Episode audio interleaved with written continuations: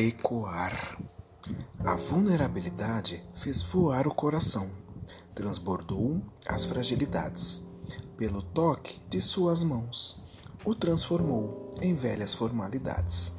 A magnitude de frios pensamentos se perdeu sem se achar, pelo eco dos tristes lamentos. Ecoou através do antigo sussurrar. A dualidade de falsos momentos se revelou pelo toque do olhar. A impessoalidade de velhos comportamentos se mostrou através do seu despertar. Escrito por Victor Coimbra.